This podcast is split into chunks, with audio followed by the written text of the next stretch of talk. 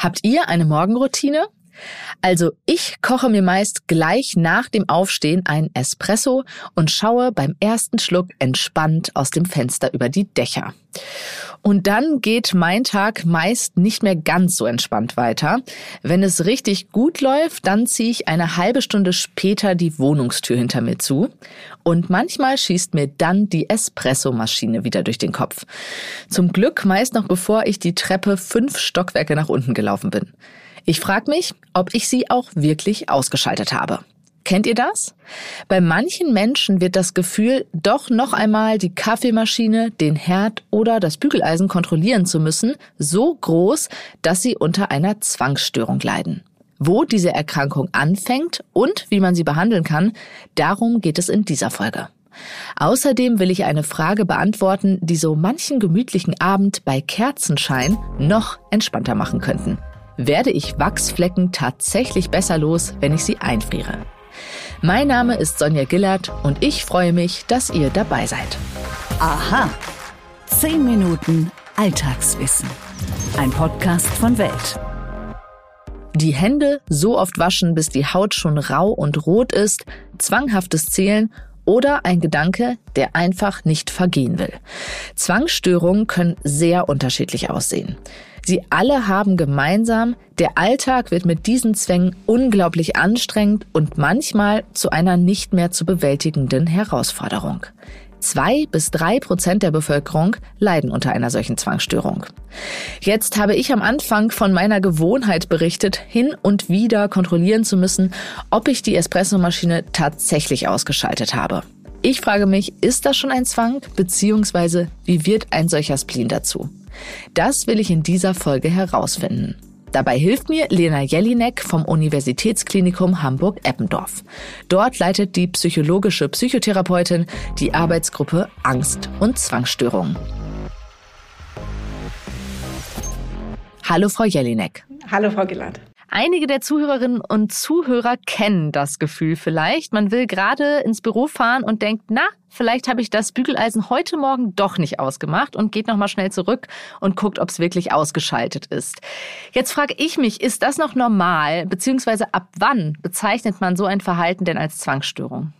Ja, gute Frage. Ähm, tatsächlich, das kennen sehr viele. Ich selber kenne auch solche Gedanken, dass ähm, wenn ich irgendwo auf dem Weg bin, ich noch überlege, habe ich die Tür wirklich zugemacht oder habe ich das Auto abgeschlossen? Das sind äh, Dinge, die völlig normal sind. Wir alle kennen aufdrängende, auch teilweise eben etwas unsinnige Gedanken. Das passiert, das ist normal. Symptome generell auch einer Zwangsstörung sind eher auf einem Kontinuum zu sehen. Das heißt, die können von sehr wenigen Symptomen gehen bis zu sehr, sehr vielen und eben dann einer Diagnose von Zwangsstörung. Und wenn wir von einer Diagnose Zwangsstörung sprechen, dann betreffen die aber tatsächlich nur ein bis drei Prozent der Bevölkerung. Also nicht so wirklich äh, viele Menschen, wohingegen unter diesen subsyndromalen oder auch subklinischen Symptomen deutlich mehr, wir gehen da eher von 20, 25 Prozent der Menschen aus, ähm, leiden. Um jetzt eine Diagnose zu bekommen, muss tatsächlich der Zeitaufwand und vor allem eben die Beeinträchtigung durch diese Zwänge, das heißt durch Zwangsgedanken oder auch Zwangshandlung, sehr stark sein. Das äh, führt dann häufig eben dazu, dass in der Schule, bei der Arbeit oder im sozialen Umfeld oder vor allem auch im Kontakt mit anderen Menschen es hier zu sehr starken Einschränkungen und auch ähm, einer Beeinträchtigung der Funktionsfähigkeit, nennen wir das, äh, dazu führt. Das heißt, zum Beispiel andauernd zu spät gekommen wird, zu Verabredung, weil ich eben immer wieder zurückgehen muss, etwas kontrollieren muss, oder aber auch bis hin zu ähm, gar nicht mehr erwerbsfähig zum Beispiel zu sein oder auch soziale Beziehungen gar nicht mehr genießen zu können, keine Freunde mehr einladen zu können ähm, oder aber auch zu niemanden anderen besuchen zu können. Ich habe vorab äh, ganz klassisch angefangen, damit Zwangsstörungen zu googeln. Und da werden einem nicht nur Zwangshandlungen angezeigt, sondern auch Zwangsgedanken. Was sind das denn für Gedanken? Da haben Sie völlig recht. Zwangsstörungen bestehen in der Regel oder die meisten Menschen, die unter Zwangsstörungen leiden, kennen beides. Die kennen Zwangsgedanken und Zwangshandlungen. Das heißt, unter Zwangsgedanken verstehen wir sich aufdrängende Vorstellungen, Ideen, Impulse. Es können auch Bilder sein, die sich gegen den Willen einer Person aufdrängen ähm, wie Sie eben beschrieben haben, das Bügeleisen kann noch an sein oder da könnte Dreck an meinen Händen sein, da könnte Bakterien an meinen Händen sein.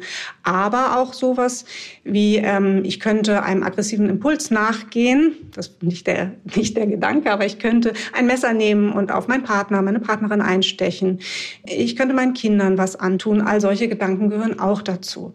Und die Handlung auf der anderen Seite, die Sie gerade, ähm, über die wir vorher geredet haben, können dann sowohl von außen sichtbar sein, also ich kann sehen, dass jemand sich die Hände wäscht, ich kann sehen, wie jemand zurückgeht zur Tür und diese kontrolliert oder das Bügeleisen kontrolliert, aber das können ähm, auch mentale Handlungen sein. Das heißt Handlungen, die im Geiste durchgeführt werden, wie zum Beispiel etwas zu zählen oder sich einen Satz immer wieder aufzus aufzusagen oder aber auch in Gedanken nochmal durchzugehen, wie habe ich dann heute Morgen das Haus verlassen, habe ich wirklich ähm, die Tür abgeschlossen, all solche Dinge. Das wäre auch eine mentale Zwangshandlung in dem Fall.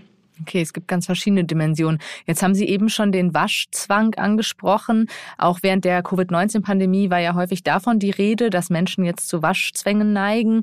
Ich wüsste mal gern, was passiert denn da? Wie wird normales Verhalten zu einem Zwang? Tatsächlich ist das relativ komplex. So ganz genau wissen wir das auch noch nicht.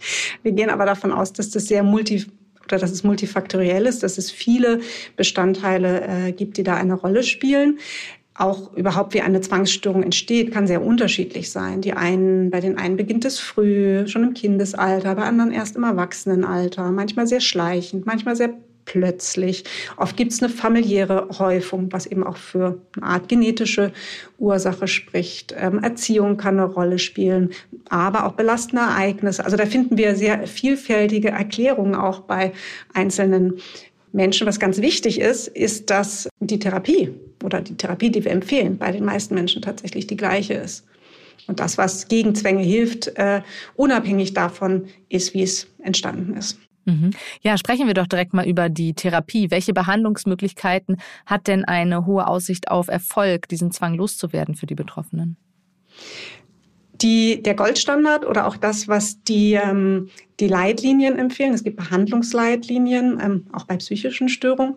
Und äh, da wird eine kognitive Verhaltenstherapie mit Exposition empfohlen. Das heißt, hier werden Alltagssituationen aufgesucht, in denen üblicherweise Zwänge ablaufen, in denen üblicherweise Zwänge auftreten, dann eben auch die Gefühle ausgelöst, aber es wird nicht mit diesen Ritualen, sei es im Geiste oder eben beobachtbar, auszuführen. Das Ziel ist dann eher eben ein, ein Leben zu leben oder zu lernen, ein Leben zu leben mit diesen Gedanken oder mit auch aufdrängenden Gedanken, wie alle Menschen sie kennen und auch mit entsprechenden Gefühlen, aber eben nicht äh, sich dem Diktat dieses Zwanges zu unterwerfen und mit diesen Ritualen zu handeln.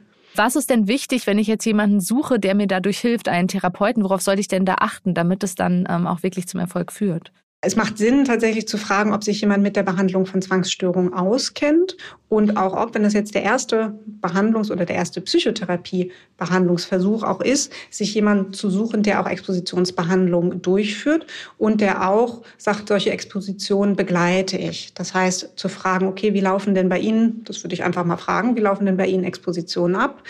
Weil schon, um das auch einmal richtig zu lernen, und das auch gut zu machen, ist es hilfreich, wenn der Therapeut, die Therapeutin auch dabei ist und wirklich während das passiert einmal schaut, äh, wie wird denn das gemacht. Das würde ich empfehlen. Aber wird es gemacht? Wo wird es gemacht? Mit wem es gemacht wird? Es macht natürlich auch Sinn. Die meisten Zwänge treten zu Hause aus, auf, in häuslicher Umgebung dann auch nach Hause zu gehen mit der Therapeutin, dem Therapeuten und nicht nur sowas allein in den Praxisräumen durchzuführen. Sowas äh, wären, glaube ich, meine ersten Fragen. Wäre ich selbst betroffen und würde ich auch ja, meinen Verwandten raten, dass das wichtige Fragen sind. Um es richtig zu verstehen, wenn ich dann diese Exposition mit dem Therapeuten durchgeführt habe, dann ist das was, was ich dann auch alleine oder mit vielleicht einer Vertrauensperson weiter trainiere, damit ich den Zwang loswerde? Ja, Sie haben es genau erfasst. Es ist nicht was, was man einmal macht und dann war es das. Schade. Und dann muss ich das nie wieder machen. Ja, schade. Ich wünschte auch, es wäre anders, weil es in der Tat sehr anstrengend ist. Nee, ähm, man lernt sozusagen gemeinsam, wie das geht. Man lernt einen neuen Umgang und dann geht es natürlich schon auch darum, das selber weiter durchzuführen, vielleicht dann immer wieder auch nachzubesprechen oder ja, natürlich im Idealfall vielleicht auch mit jemand anderem, den man kennt. Im Prinzip geht es darum, selber sein eigener Therapeut, seine eigene Therapeutin zu werden. Und äh, wir in Hamburg am UKE führen auch gerade eine neue Behandlung aus Norwegen durch, indem wir solche Expositionen auch über vier Tage durchführen, die sogenannte, sogenannte Bergen for Day Treatment, wo wir Expositionen sehr sozusagen geballt am Stück über vier Tage durchführen, um dann auch wirklich einzuüben, wie macht man sowas. Wow. Dann wüsste ich gerne noch abschließend, wie sollte ich denn mit jemandem umgehen, der in meinem Umfeld eine Zwangsstörung hat, wenn ich das mitbekomme? Soll ich dann ablenken? Soll ich auf den Zwang eingehen und vielleicht selber mal nachgucken, ob das Bügeleisen aus ist bei der Person, um sie zu, ihr zu versichern, dass es wirklich aus ist? Ganz wichtige Frage, weil Angehörige eine große Rolle spielen oder auch nahe Bezugspersonen. Ich glaube, am besten wäre es, die Person anzusprechen und zu fragen, was für eine Unterstützung wünschst du dir denn? Und dann aber auch kritisch zu hinterfragen, ist es wirklich etwas, was dir gegen äh, im Kampf gegen den Zwang hilft. Weil in der Tat äh, werden manchmal Angehörige eingebunden oder es ist eher die Regel im, im Sinne von, ich äh, habe Sorge, ich könnte die Tür nicht richtig abschließen. Kurz, ich verlasse nie als letztes das Haus, sondern gehe immer vor meinen, mit dem, weiß ich nicht, WG Bewohnern oder mein, meiner Familie das Haus, so damit die die Verantwortung im Endeffekt tragen. Ähm, das kann man natürlich so machen, seinen Alltag danach aufziehen oder auch sagen, ich bringe nie den Müll runter, weil da könnte ich mich kontaminieren oder so. Das müssen immer andere in meinem Haushalt machen. Aber das ist natürlich etwas, äh, was langfristig nicht hilfreich ist im Kampf gegen den Zwang. Ähm, das heißt, hier auch zu kritisch zu hinterfragen, ist das wirklich was, was dir hilft, den Zwang loszuwerden? Oder ist es nur etwas, wie wir den Zwang aufrechterhalten oder vielleicht sogar ausweiten? Wenn jemand in Therapie ist, äh, würde ich auf jeden Fall auch anbieten, da mal mitzugehen und zusammen vielleicht zu überlegen, wie kann ich dich bestmöglichst unterstützen. Danke, Frau Jelinek. Gerne. Das war die psychologische Psychotherapeutin Lena Jelinek. Stimmt das wirklich? Mythos oder Wahrheit? Ein guter Rotwein, leckere italienische Pasta und dazu das Flackern der Kerzen. Das ist für mich ein wirklich gemütlicher Abend. Manchmal sind die Spuren dann allerdings leider in Form von Wachsflecken noch am nächsten Tag zu entdecken. Schon öfters habe ich gehört, dass diese Wachsflecken sich am besten entfernen lassen, nachdem man die, sagen wir mal, Tischdecke mit dem Fleck einfriert. Und tatsächlich, Tests haben gezeigt, dass sich das Wachs dann besser lösen lässt. Ganz wichtig vorweg, niemals solltet ihr versuchen, warmes Wachs von Textilien zu entfernen. Damit vergrößert ihr den Fleck nur. Wenn ihr den Wachsfleck abkühlen lasst und schließlich einfriert, verändert sich die Struktur des Materials. Das Wachs wird poröser und lässt sich somit tatsächlich besser von Textilien abkratzen. Etwas unpraktisch aus meiner Sicht ist allerdings, dass so ein Kühlfach meist nicht allzu groß ist, um da zum Beispiel einen ganzen Teppich unterzubringen. Für den Fall könnt ihr einen Kühlakku nehmen und das auf den Wachswerk legen und ihn so runterkühlen. Oder jetzt im Winter den Teppich einfach für ein oder zwei Stunden rauslegen. Übrig bleibt trotz Einfriertrick meist leider noch ein Fettfleck. Den könnt ihr entweder bei 60 Grad, natürlich je nach Textil, in der Waschmaschine mit Waschmittel auswaschen. Und noch ein kleiner Tipp für das Candlelight Dinner. Wer die Kerzen in den Kühlschrank legt, allerdings am besten für mehrere Tage, der hat länger etwas davon. Denn gekühlte Kerzen brennen langsamer ab. Der Grund dafür? Es dauert länger, bis das Wachs schmilzt und so in den gasförmigen Zustand übergeht, der am Docht schließlich verbrennt.